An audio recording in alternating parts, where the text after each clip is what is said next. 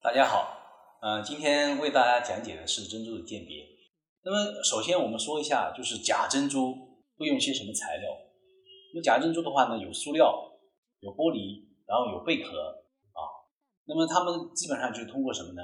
染色，然后呢辐照处理，然后还有就是一些现在的一些最新的技术叫做激光处理，来进行就是呃就是染色也好，然后呢改变颜色也好。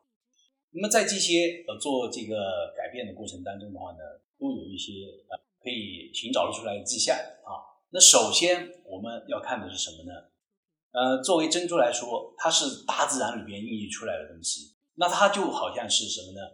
呃，跟人的这个指纹一样的，然后没有重复的啊。那么一颗珍珠非常重要，非常重要的什么呢？它的光泽啊，自然界里面出来的东西，它的光泽是自然而且柔和。这种光泽的话呢，是从内透出外，然后呢，并且这种光泽是分层次的啊。那么假的这个染色的啊、浮照的这种这些的话，它的光泽的话呢，自然程度的话一定是不够的啊，一定是不够。比方说啊，假珍珠它原色染色以后，基本上整颗珠子的原色都是比较晶莹的。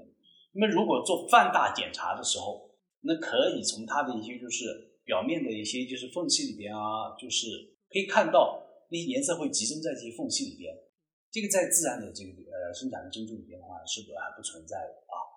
那么这个是对染色珍珠的一些简单的一些鉴别放大检查。那么现在市场上因为海水珠的价值比较高，那么在市场上对海水珠的造假的话是比较多。那么比方说黑珍珠和金珍珠啊，那么黑珍珠的话呢，现在呃用的染色方法呢，基本上就是用一些硝酸银啊啊，也就是用这种来进行染色啊。染料后的话呢，如果是做一些简单的鉴别呢，就用一些就是呃稀的这个硝酸的话呢，就是棉球擦拭一下它表面，如果留下黑色的印子的话呢，基本上确定的话，它就是染色的黑珍珠啊。那么这个很简单，但是呢，这种检测方法的话呢，就是说对珍珠会有一些破坏性，那么我们不提倡。那么我们最终的话呢，还是要通过什么呢？对它的就是光泽的一种就是观察，然后它的瑕疵的一种观察，然后来。判定的话呢，它有没有就是呃进行染色啊，这个是非常重要的啊。因为我们在这个就是买卖过程当中的话呢，呃，有些时候的话呢，呃，没有那么多仪器啊，也不能做破坏，所以的话呢，更多的时候，当你看多了就是真东西以后啊，那么假东西在你面前出现的时候，你立马就能辨识出来。那么希望大家要多看啊，多呃去了解啊。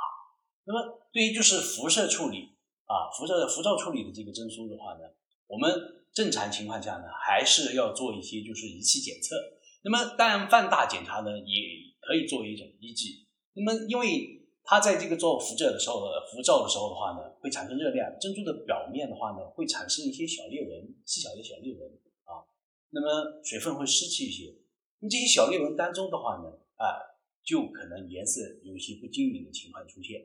那么这个通过肉眼的话呢，我们呃怎么说呢？可以看见的它的光泽的话呢，就没有原来的那么自然，没有那么的就是亮泽啊。那么透过仪器的话，像辐照处理的这块的话，通过仪器检查的话呢，一般是紫外光啊，紫外光的话呢，进行就是检测它的明光啊。呃，正常的珍珠的话呢，就是自然的珍珠的话呢，它的紫外光照射下的话是发出红色的这个光子啊。那么呃，染色的珍珠的话就没有这些啊，就没有这些。那么对于现在最新的一些激光处理的话呢，那么检测它的时候的话就比较难度比较大，那么配合好多仪器。